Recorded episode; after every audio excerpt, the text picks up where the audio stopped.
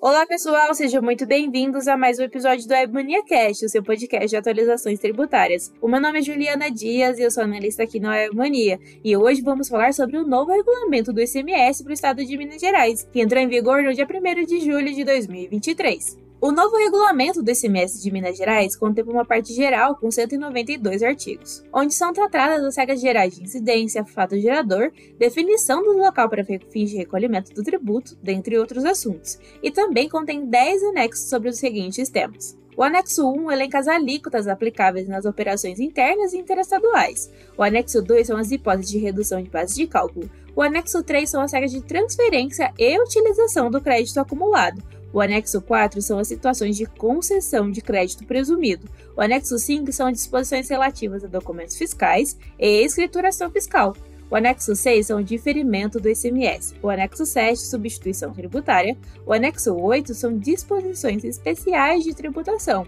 Nesse anexo estão sendo tratadas as regras específicas sobre prestação de serviços de transporte, comunicação, energia elétrica, operações com armas em gerais, dentre outras situações. No anexo 9 são as hipóteses de suspensão de ICMS e no anexo 10 são as isenções. Muitos contribuintes mineiros já estão emitindo documentos fiscais eletrônicos, em substituição aos modelos tradicionais.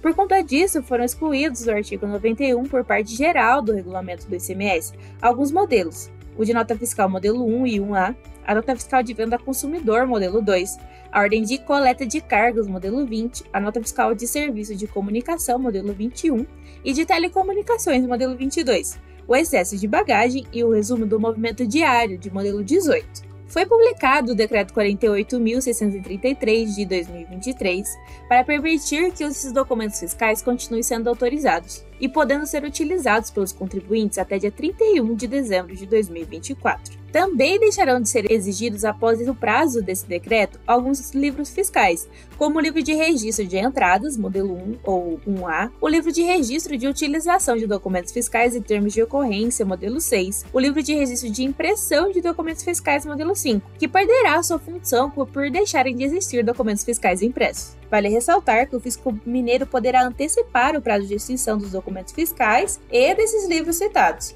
por meio de publicação de resolução do secretário do Estado da Fazenda. E aí, gostou desse conteúdo? Quer ficar por dentro de tudo o que acontece no mundo tributário? Não deixe de acessar o nosso blog de atualizações, no link disponibilizado na descrição desse podcast. A gente fica por aqui, até o próximo episódio.